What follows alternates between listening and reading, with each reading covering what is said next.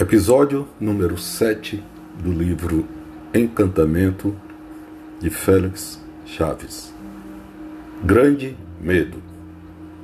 Quando morava em Xambioá, cidade do norte do estado do Tocantins, fiz amizade com um morador antigo da cidade chamado Zequinha da Bibi, contador de causos e histórias daquela região Raro era o final de tarde que a gente não se encontrava lá na quitanda do seu Manuel para tomar uma pinguinha e trocar uns dedos de prosa. Essa foi contada por ele.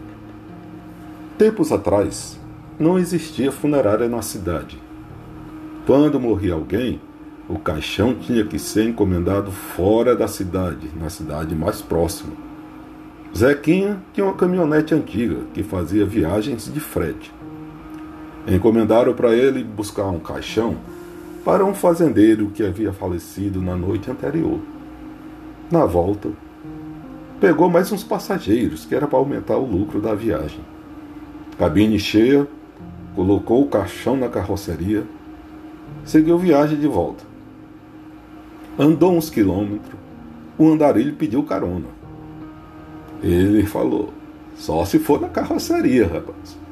Disse Zequinha, boleia tá cheia. O cara subiu, olhou o caixão, mas foi assim mesmo. Começou a chover. Ele, para não se molhar, entrou no caixão, puxou a tampa e aquele vai e vem do carro, friozinho da chuva, dormiu dentro do caixão. Mais na frente, quatro pessoas pediram carona também. Zequinha disse: Sobe aí atrás. Os caras subiram, olharam para o caixão, abismado e com medo, se aconchegaram num canto da carroceria e segue viagem.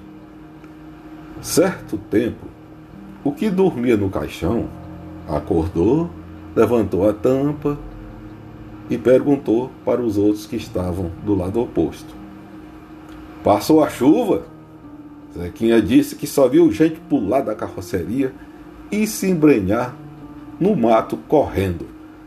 Diz que teve uns que correram tanto que chegaram na cidade primeiro do que o carro.